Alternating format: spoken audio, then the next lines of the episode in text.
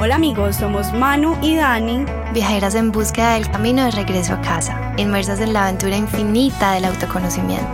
Nos hemos perdido mucho, mucho y muchas veces para encontrarnos y nuestra intención con este podcast es compartirte nuestras experiencias. Experiencias de otros, temas random y otros muy serios. Para acortarte camino o que bueno, por lo menos sepas que no eres el único perdido. Así que ajusta tu cinturón de seguridad, ponte cómodo y disfruta de este viaje.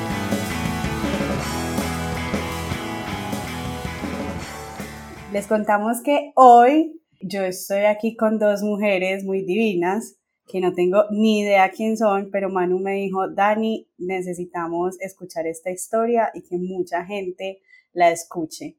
Ellas son Saris y Juli Zuluaga y nos van a contar una historia pues que yo no tengo ni idea, pero que Manu me dice que es preciosa, ¿cierto Manu? Así es, para mí tenerlas acá tiene un componente emocional supremamente alto porque siento la historia de alguna manera muy cercana y me emociona saber cómo las personas a través de su experiencia y todo lo que les pasa pueden convertir una historia en algo supremamente especial y ponerle muchísimo sentido a la vida, a lo que hacen, inclusive a lo que venden. Entonces, bueno, que sean mejor ellas las que se presenten y nos cuenten quiénes son, qué hacen y esa historia tan divina que quiero que todos conozcan. Bueno, hola. Muchas gracias. Muchas gracias, obviamente, por la invitación y por esa introducción tan linda. De sí, nos sentimos muy contentas de estar acá. A nosotros nos gusta hablar mucho y obviamente así como nos gusta hablar mucho, también nos gusta hablar mucho de este proyecto que para nosotros se ha convertido en un proyecto de vida. Quisiéramos preguntarle, digamos, a las personas que nos estén escuchando o incluso a ti, Dani, que no tenías ni idea de estas invitadas, si alguna vez te has imaginado en una cárcel, visitándola o pues, desafortunadamente entrando a la cárcel. Pues yo he tenido la oportunidad de visitar algunas cárceles, entonces pues sé un poquito más o menos el ambiente que se puede manejar ahí. No me imagino yo en una cárcel, la verdad, y también como que tengo pues como que hay muchas cosas en la cabeza con relación a la cárcel o un colectivo imaginario, pensaría yo, con respecto a lo que se vive. Y también pues eh, he visto Vis a Vis y Prison Break y Orange is the New Black. O sea, esas son como las, lo que yo tengo en mi cabeza acerca de las cárceles. Y seguramente, digamos que es también como, como el imaginario, digamos que tienen también muchas personas hoy sobre, digamos, la cárcel, pero que de alguna manera también la sienten, digamos, lejana. Eh, digamos que ese también era nuestro caso, nosotras tampoco nos imaginábamos en algún momento tener que visitar una cárcel. Y ya que dijiste lo de vis a vis, cuando a nosotras nos pasó, o sea, cuando tuvimos nuestra experiencia, estábamos de hecho viendo vis a vis, no la estaban pasando, creo que, no la veíamos, no me acuerdo si era en YouTube, no recuerdo, pero no la estamos empezando a ver ya hace tiempo y después de eso, literal, paramos de verla. Resulta que mi papá fue privado de la libertad hace cuatro años. Eh, un 10 de enero del 2017 nos llamaron y nos informaron que mi papá estaba privado de la libertad. Eh, yo creo que esa, esa parte la cuenta mejor Saris porque yo doy demasiados detalles y me extiendo. A nosotras un día nos llamaron, definitivamente lo decimos, ese día nos cambió la vida, ese día entendimos que uno no tiene nada comprado, que uno cree que todo va en la onda en la que uno espera, que uno traza un plan y así tiene que ser y no. La vida es una cosa que a uno lo sorprende en cualquier momento y así nos pasó. Me acuerdo que ese día nosotras íbamos, Juliana eh, creo que iba a entrenar, yo iba para el gimnasio y ambas nos dijimos como, ay no, qué pereza, estoy como bajita de nota, nos vamos para la casa mejor, ah sí, sí, nos encontramos y nos fuimos para la casa, íbamos en el carro y nos llamaron el momento fue, o sea, de esos momentos en los que vos crees que te vas a infartar o que no. Ambas estábamos, mi hermana quedó como en shock, yo no sabía qué hacer. O sea, fue un momento en el que empezamos a recorrer las razones por las que creamos Made in Prison, por las que empezamos obviamente a entender que la cárcel va más allá de que simplemente tengas un familiar que es o alguien que amas o alguien cercano que sea abusador, asesino o ladrón la cárcel va mucho más allá de eso, que es lo que vos ahorita decías. la gente tiene unos estereotipos y un pensamiento muy cerrado sobre lo que es una cárcel y empezamos obviamente a recorrer un camino que nos demostró que eso no distingue raza, credo, eh, situación y que obviamente yo creo que entendimos como lección de vida que uno puede hacer dos cosas, o sentarse a quejarse de lo que le está pasando o aprender la lección y sacar algo bueno de eso. Miren, eh, mi papá en el primer mes de detención, que fue además muy brusco, digamos, ese, esa sorpresa de uno encontrarse al papá en un espacio, o sea, sobre todo porque empiezan, digamos, a cambiar el tema de las comodidades. Eh, nosotras encontrarnos a mi papá en un espacio reducido, eh, digamos lo que fue el tema de la comida, pues por ejemplo, particularmente para mí fue muy impactante ese día. Yo, yo como mucho, pero ese día yo no fui capaz de comer, de la, o sea, como de, de lo que es el ambiente como tal, de entrar a la cárcel, el hecho de que te estén chuzando la comida, obviamente, pues porque es una cosa que tienen que hacer, pero para verificar, obviamente, que dentro de la comida no haya nada. Fueron muchas cosas, como obviamente que generan mucho impacto, pero a la vez como esa emoción obviamente de, encontrarnos con el papá, pues Sarita ya lo había podido ver, digamos, porque Sarita estuvo como todo el tiempo obviamente de, desde, desde, el desde el momento en que se lo llevan ya para, para el establecimiento y todo. Sin embargo, ese día mi papá nos recibió con dos manillas, una decía Sara y la otra decía Juliana. Mi papá toda la vida fue conductor. Mi papá tiene unas manos gigantes, o sea, mi papá tiene manos grandes, eh, pues sí ha sido muy meticuloso, es extremadamente ordenado, es impecable, pero nunca había sido, pues, como vino a decir, que fuera eh, artístico con sus manos, no, nunca. Sobre todo porque incluso las manillas con las que nos recibió eran con aguja y en telar, entonces era como que nosotros, papi, pero esas agujas, no, vos hiciste eso, sí, mi amor, yo lo hice, yo lo aprendí, pero ¿cómo así? ¿Quién te enseñó? No, me enseñó un compañero que creo que era indígena, ¿cierto? Sí. Bueno, entonces mira, obviamente como también viene como toda esa raíz, todo eso, como todo ese conocimiento ancestral, eh, y nosotros dijimos de una como papi, vendámoslas. Sarita y yo ya habíamos emprendido como tres cosas. Sí, nosotras, la verdad les decimos, tratamos de emprender, y esto va a sonar mucho a, a personas de pirámide, nosotras tratamos de, entender, eh, de emprender muchas veces con muchas cosas yo creo que ese es el momento en el que uno entiende que el emprendimiento va más allá de simplemente una necesidad o de decidir es que quiero ser mi propio jefe o no. De verdad, cuando emprendes, tenés que tener un amor, unas ganas y un compromiso por lo que haces para que nada de lo que pase en el camino te haga desfallecer. Porque uno normalmente a la primera, como que, ay, bueno, no, esto no funcionó, ya dijimos el negocio. Ay, bueno, no funcionó vender ropa, listo. Ay, bueno, no funcionó tal cosa pero uno de verdad tiene que hacerlo con ganas, algo que de verdad uno quiera. Me parece divino eso que están diciendo porque tiene muchísimo sentido con lo que nosotras decimos y a veces nos perdemos y es realmente cuál es el propósito, yo, ¿para qué estoy haciendo esto? ¿Para qué lo estoy vendiendo? ¿Para qué quiero levantarme todos los días a vender manillas, camisetas, café, eh, experiencias tan etéreas como las que nosotras vendemos y que lo hacemos con tantísimo amor que al final se vuelve un placer hacer ese trabajo y creo que ahí está como el verdadero secreto del emprendimiento, no generar el proyecto solo por los recursos. Siempre nosotras hemos comprendido que el dinero, si bien es necesario, ya es una consecuencia natural de lo que estás haciendo. Entonces todo lo que haces con amor como consecuencia natural será retribuido. Y eso es lindo y es muy bonito hacer como un clic y como conectar con ese chispa y fue como ese chispazo que ustedes sintieron ahí. Entonces, bueno. Total. Mira que nos pasaron las manillas y nosotras en realidad no lo hacíamos de verdad por generar un ingreso, sino porque nosotras veíamos que mi papá estaba animado tejiendo que tejer lo sacaba un poquito de esa realidad, que no se estaba estresando tanto, que fuera eso estaba concentrado, que tenía un proyecto, que era, esa manilla era su proyecto durante esas semanas o durante el día que se demorara terminándola o como la hiciera. Entonces nosotros en realidad cuando le dijimos vendámosla, lo hicimos más como por él, no como por decir, bueno, vamos a, dedicar pues a que mi papá ahora se dedique a esto, no. En un principio lo hicimos por él. Y en ese momento mi papá nos dijo, no, no vendan las mías, vendan las de un compañero, que él tiene cuatro hijos pequeños eh, eh, y es la cabeza del hogar.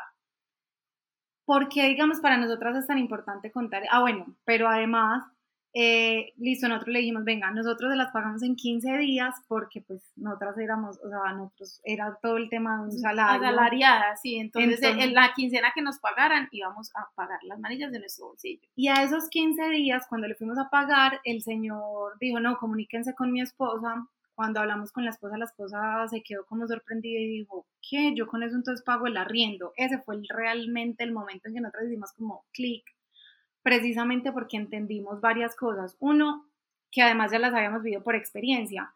Uno, el impacto obviamente no solo económico, sino emocional de la pena. Y dos, obviamente ese, como ese quiebre que se da en las familias cuando el proveedor del hogar es quien está privado de la libertad.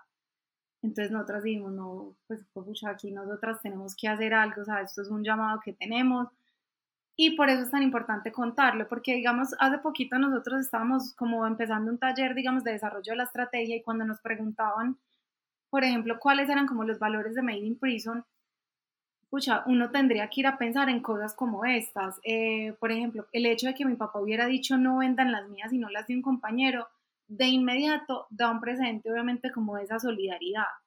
Entonces, si nosotros fuéramos a decir, uy, uno de los valores de Made in Prison, parte de la solidaridad, parte de la empatía, o sea, de mi papá entender que no era su situación, que no era que vendiéramos las de él, sino las de un compañero que estaba en una situación seguramente menos favorecedora que la de él. Entonces, digamos que esas han sido como, como los inicios, esos fueron los inicios de Made in Prison. Y digamos que para nosotras fue muy teso y, y eso en parte obviamente fue gracias a mi papá empezar a hablar de la cárcel empezar a decir, es que mi papá está privado de la libertad. Miren, mi papá cometió un delito, mi papá en el camión que manejaba llevaba estupefacientes y era, con, o sea, era consciente y sabía que lo llevaba. Ese, digamos que esa parte obviamente de que él sabe que lo lleva y que reconoce su error y que él asume que cometió un error, para nosotros también fue muy importante para salir y decir, sí, mi papá está de la libertad y como cualquier ser humano, cometió un error y hoy está privado de la libertad pagándole a la justicia. Para nosotras como emprendimiento, como familia, porque en realidad esto lo hemos vivido es como familia, por eso para nosotros es tan importante hablar de la familia, no solo de la persona que está privada de la libertad, sino de su núcleo familiar, porque finalmente el, o sea, la familia es el primer núcleo de la sociedad. ¿Cómo podemos hablar de resocialización, de cárcel, de castigo, de sociedad, si no estamos teniendo en cuenta el primer núcleo? Para nosotros este ha sido un camino como familia. Mi papá ha aprendido, mi mamá, todas las personas que han estado a nuestro alrededor, nosotras hemos aprendido mucho. Y como decía Juli, el tema, por ejemplo, de, entender que también se tiene que hablar de cárcel, que también se tiene que hablar de, de, qué está pasando en la sociedad, de por qué los niveles de delincuencia están altos, de por qué las cárceles están hacinadas, de, o sea, que de verdad son temas que se tienen que estudiar y que hablarse, lo entendimos a través de eso de un proceso que vivimos con mi papá, de hablarlo mucho, de sentarnos, de explicarlo, de él, por ejemplo, de ver cómo él constantemente reconocía que sí, él había cometido un error. Eh, y para nosotros chistes, sí, por ejemplo, de pronto hay personas que no lo han entendido, como hay gente que también se ríe mucho, nosotras molestamos mucho con mi papá. Nosotros le decimos a veces el de, el detenido, le decimos que está en Cali, entonces Cali, así en calidad de detenido, y nos reímos, le decimos, ah, bueno, se va a acostar ya, sí, me va a acostar ya, o que va a salir, no, nada, no puedo, ja, ja, ja. No, en la pandemia, por ejemplo, no, pues nos toca estar encerrados. Y él decía, ah, claro, nos toca estar encerrados a todos. Guau, guau, guau, nos reíamos. Ah, sí, que no sé qué, bueno. O sea, han sido momentos incluso de los que no es sí mismo, no es que nosotras, por ejemplo, hablemos con orgullo como tal de lo que hizo mi papá, no. Estamos orgullosas de él, de lo que es como persona, de cómo reconoció su error, de lo que es como ser humano y nos reímos mucho de nuestra situación porque finalmente entre todos como familia entendimos que esto estaba pasando y ya, que teníamos que vivir los procesos de a poquito y que finalmente pues si no nos reíamos nos le íbamos a pasar llorando. Ah, perdón, Saris, Saris dice una cosa que incluso me hace pensar, miren, a veces, o sea, como uno de los aprendizajes más grandes que nosotras hemos tenido con esto ha sido cómo uno tiene que vivir el proceso paso a paso y digamos con lo que se esté dando en el momento. Es decir, cuando mi papá lo detuvieron, lo primero era, bueno, entonces pensar en el cómo se va a acomodar, qué necesita, el tema de la comida. Y hoy cuando miramos hacia atrás, nosotros decimos, pucha, es que ya los problemas no son cómo se va a acomodar, sino digamos ya entonces el cómo se va a preparar para salir, cómo digamos él se siente, qué le va a empezar a hacer falta, dónde se va a sentir raro en el momento en que salga, o incluso digamos temas como la incertidumbre, obviamente de nosotros, no, o sea, de todo el tiempo pensar, Dios mío, cada noche mi papá nos podía llamar y había días en que no nos podía llamar cómo, digamos, nosotras también tuvimos que aprender a vivir como con esa, como con esa, pues de momento era incertidumbre, esa zozobra, y cómo también aprender, digamos, a calmarnos, a decir, bueno, esto hace parte de la situación, toca vivir y esperar que mañana el papá responda y nos, y nos hable y nos diga que está bien. Juli, Saris, y yo quiero que con eso que están contando, ¿qué papel juega Made in Prison con ustedes para, pues, como aceptar y asumir esa, pues esa situación, cómo les ayuda y cómo logran esa transformación de lo que nos están contando, de dejar de verlo como, ay, la catástrofe, sino como algo que tenemos que atravesar. O sea, ¿qué papel juega entonces ahí eh, la empresa de ustedes? Y cuéntenos un poquito de qué se trata esa empresa. Bueno, como ya les contamos, Made in Prison en realidad básicamente lo que hace es comercializar productos eh, que son hechos completamente dentro de las cárceles, ¿cierto? ¿Cómo lo hacemos? Lo hacemos obviamente a través de e-commerce, de plataformas, eh, de nuestras redes sociales, o sea, hacemos obviamente una comercialización pues completa. Eh, normalmente lo que siempre quisimos desde el principio era darle un toque de diseño, de valor a las cosas que ellos estaban haciendo. La gente cree que todo, que de pronto lo que salga de una cárcel, lo, lo que hagan los hombres, por ejemplo, nosotros solo trabajamos con hombres, eh, tiene que ser feo, pues por así decirlo, es falto de estética o algo así. Nosotros siempre quisimos y siempre lo dijimos y hace parte obviamente de nuestro manifiesto como marca y es que nosotras queremos que las personas que compren cualquier cosa que es, que es de Made in Prison, que está hecho en prisión, lo compre porque es bonito, porque le gusta, porque es un producto de calidad, porque es, es lindo, porque le agrada, porque quiere llevarlo, porque quiere tenerlo y no por pesar.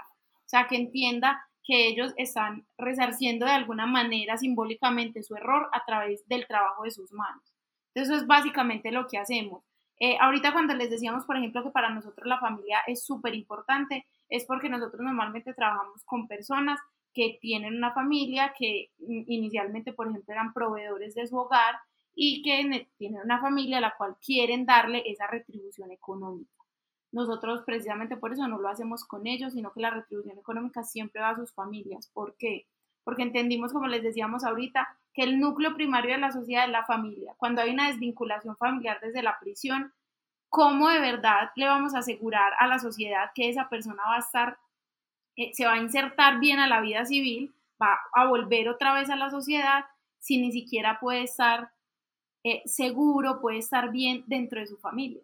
Eh, va a ser muy complejo. Los niveles de reincidencia en Colombia son muy altos por múltiples razones y una de esas hace parte de la desvinculación familiar. Nosotras, por ejemplo, entendimos que siempre y cuando nosotras estuviéramos aquí constantemente pudiendo apoyar a mi papá llevando la pena, porque finalmente nosotras no estamos detenidas, pero la pena ha sido de todos. Todos la hemos llevado, todos estamos aquí, todos hacemos parte de eso, siempre y cuando como familia estemos bien cohesionados, estemos unidos, eso obviamente nos va a poder hacer eh, vivir más fácil la pena y enfrentar más fácil la etapa de pospena. Entonces nosotros lo que hacemos es que comercializamos, hacemos un triángulo, por así decirlo, en el que todo el tiempo está la familia, la familia es parte fundamental tanto de la producción como tal, como del el proceso obviamente de retribución y más del impacto. Nosotros tratamos también de trabajar con las familias, de hacerles talleres, de hablarles, de estar con ellos, o sea, de que todo este proceso sea en ese triángulo, o sea, que seamos todos los que estemos aquí como aprendiendo. Eh, lo otro que hacemos, y eso por ejemplo ahorita lo decíamos, nosotros lo que tratamos de hacer es que todo el tiempo a través de esa plataforma de venta, de esas manillas tan lindas, de las correas, de todo lo que comercializamos, sea una forma, no todas las personas compran, pero muchas personas nos siguen.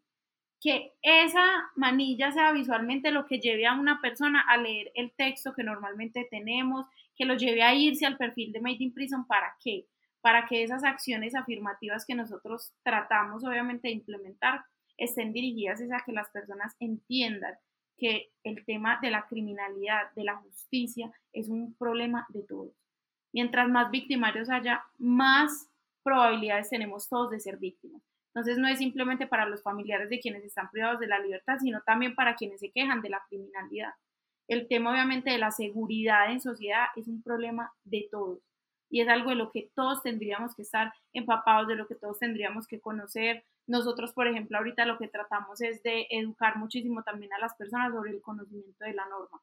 Hay muchas personas que delinquen incluso porque no conocen como tal la norma. A mí me gusta muchísimo eso que están diciendo porque pues lo hemos hablado en veces anteriores en, nuestro, en nuestros podcasts y es como yo me puedo encargar de cuidar ese metro cuadrado que es de lo único que puedo controlar, ¿cierto? Es lo único sobre lo que tengo control. Y eso me lleva también a pensar, devolviéndome un poquito en la conversación, cuando hablaban de qué tan solidario es su papá, o sea, como de todos los valores que pueden resaltar a medida que van conversando con él y conocerlo, digamos, de otro punto de vista y cómo nos invita también a dejar de juzgar a las personas simplemente por el hecho de que llegaron allá, o sea, porque todos cometemos errores, unos más graves que otros según vistos, según quien juzga, ¿cierto? Eh, y según quién tiene la experiencia. Entonces es como literal, no estamos aquí para juzgar ni para decir quién hace mal, quién hace bien, cómo estamos, sino como todos, a pesar de cometer errores, también son buenas personas. Cómo una persona puede salir de la cárcel después y cómo nosotros lo podemos apoyar, porque yo también me preguntaba, listo, como sociedad, una persona que está en la cárcel queda como con un sello en la frente, pero bueno, es que listo, estuvo allí, pagó su pena, eh, comprendió ese proceso y si la sociedad no le abre las puertas nuevamente, entonces me imagino que eso debe ser uno de los casos por los cuales las personas reinciden, digamos, en cierto tipo de conductas que antes estaban mal vistas. Entonces me parece muy lindo porque siempre hemos dicho cómo eliminar el juicio, como hay otras personas que cometen errores, pero como la justicia no dijo que eso va a cárcel, están por fuera entonces se ven aparentemente buenas. Entonces ahí es volver a como a lo básico, decir cómo yo me conecto con los que me rodean desde el corazón, identifico qué tan, qué tan bonitas son esas personas, cómo las veo, a pesar de esos actos que a veces causan dolor. Niñas, y yo les quiero preguntar, con todo eso también que dice Manu, eh, ¿Cómo se sienten ellos teniendo este proyecto? ¿Cómo se sienten ellos cada vez que ustedes van a recoger las manillas? ¿Cómo han visto el impacto eh, también en el estado de ánimo, como nos contaban entonces que tu papá tiene un proyecto allá y su proyecto es entregar tantas manillas semanales? ¿Cómo ha sido esa... Em, sí, cómo se ha convertido eso también en un aliciente para ellos em, estando en prisión. Eh, miren, eh, eso, digamos que Made in Prison tiene tres enfoques que ahorita, pues ahorita uno de ellos lo decía. Uno, pues digamos el tema de la resignificación y la resocialización a través del trabajo. Dos, el tema de la sensibilización a la sociedad, digamos, a través de la prevención, del conocimiento de la norma. Y tres, el tema obviamente desde la, del fortalecimiento y la cohesión familiar a través de ese trabajo con la familia, ¿cierto? Nosotros tenemos un programa, pues como un núcleo, un eje temático, digamos, de, dentro de lo que es Made in Prison y es, se llama eh, Yo también, ¿cómo es? Yo también me he equivocado, conversaciones que inspiran. Con eso nosotros, ¿qué hemos tratado de hacer?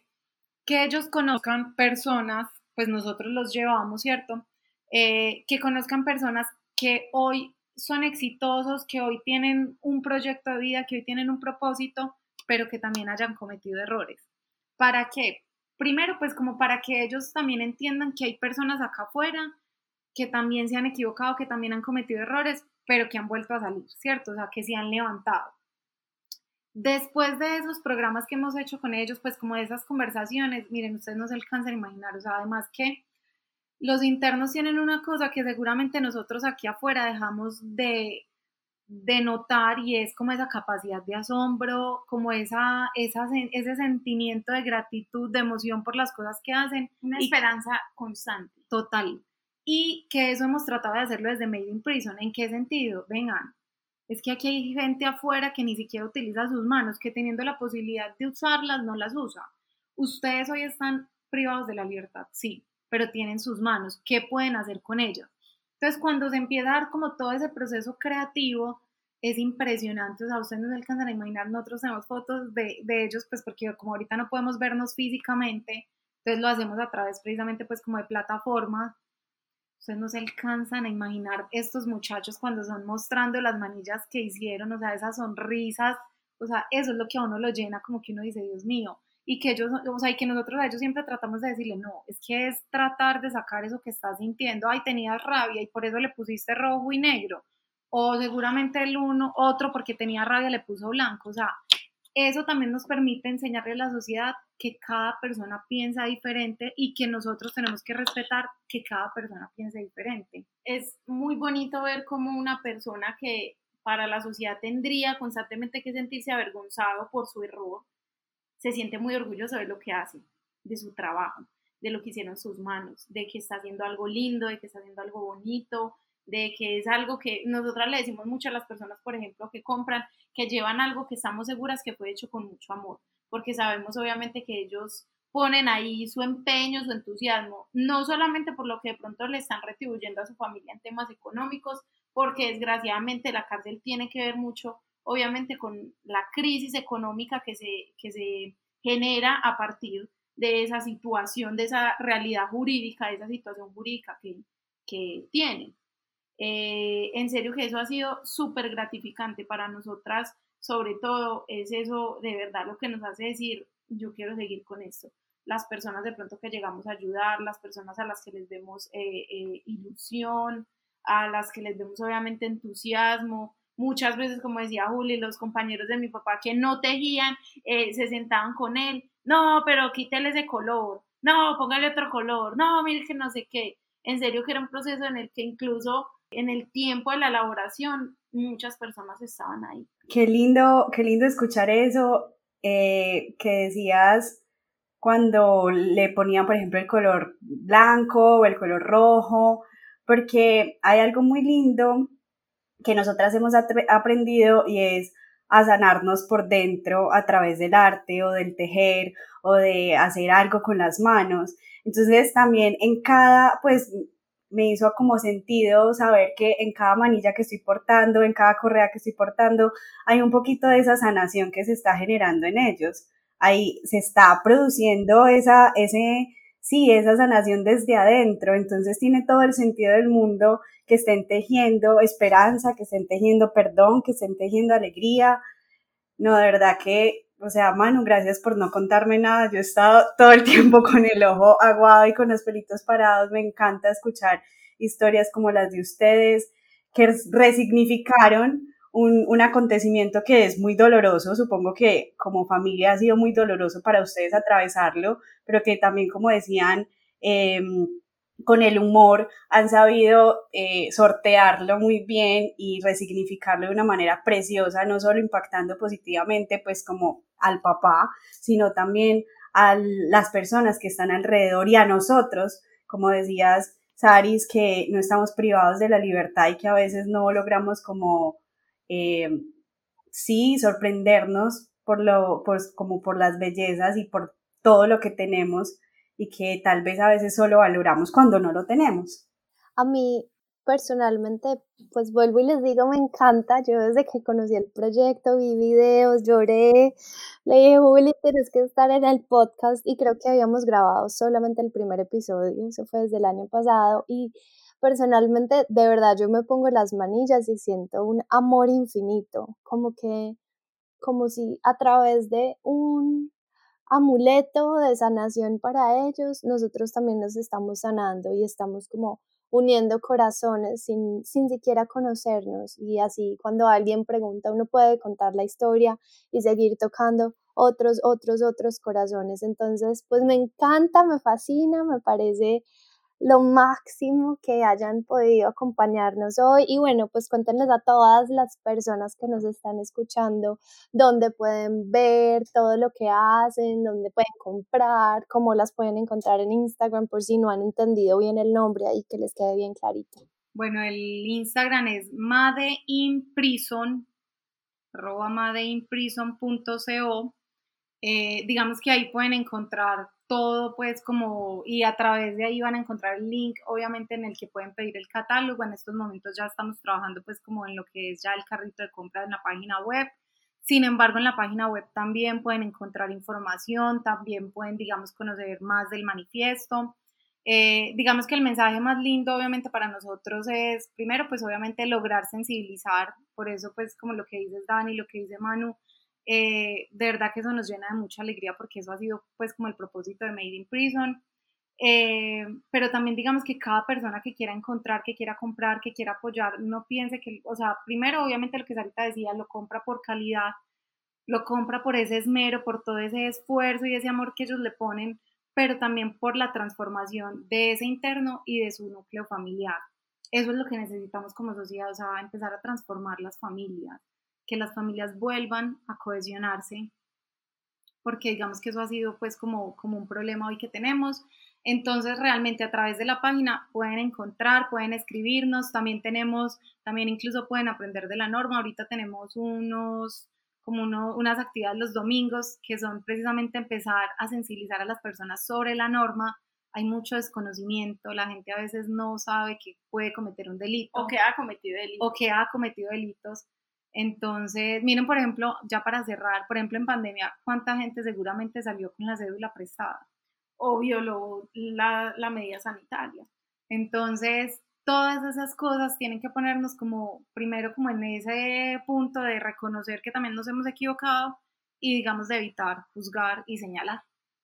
Entonces sí, nos pueden encontrar también las personas obviamente que estén pasando, también lo decimos mucho, que estén pasando por una situación similar, también nos pueden escribir, hemos encontrado muchísimas personas que nos escriben, que están pasando por esto, que en un principio, por ejemplo, conocimos a alguien que no hablaba mucho del tema de su familiar privado de la libertad y hoy es una persona que está muy empoderada del tema y eso, por ejemplo, es para nosotros lo que en realidad vale la pena, que las personas hablen de eso, que las personas sientan que esa experiencia también los puede transformar y no, que compren de verdad también si quieren apoyarlo, que lo que les guste, que vivimos obviamente en un una constante búsqueda de diseños, de cosas de verdad, para que a la gente le guste y para que ellos se sientan bien haciéndolas. Entonces también tenemos Twitter igual, en el Twitter tratamos pues como de, de, hacer ya un tema un poquito más académico, hablar como de esos temas de sociedad y de, seguridad que a todos nos importan. Y también tenemos Facebook, entonces ya saben que nos pueden encontrar por todas esas redes sociales, el de Facebook es Made in Prison C, el de Twitter es Made in Prison Call y ya saben, por Instagram lo tenemos casi todo y pronto obviamente ya tendremos nuestro carrito de compras en la página, que es madeinprison.co. Bueno, en serio, sí, compren, me encanta, o sea, tienen la mejor calidad del mundo, el servicio es espectacular. A mí Juli me mezcló todas las manillas porque yo quería unas mezclas con una sí, con otra no, con esta de pronto, si no te la mandamos a hacer. Y es muy lindo saber que hay una historia detrás de cada producto y conocerlo y que ustedes también nos cuenten cómo esto ahora es un motivo de orgullo para el papá, para lo que están haciendo y poderlo contar tan tranquilo, siendo conscientes que todos nos podemos equivocar. Entonces, infinitas gracias a ustedes por estar acá, infinitas gracias a todos los que nos escuchan y ya saben que el viaje sigue muy profundo y que nos pueden encontrar en arroba conecta con sentido para que sepan también de todos los proyectos y planes que tenemos en este año. Feliz día para todos y muchas gracias.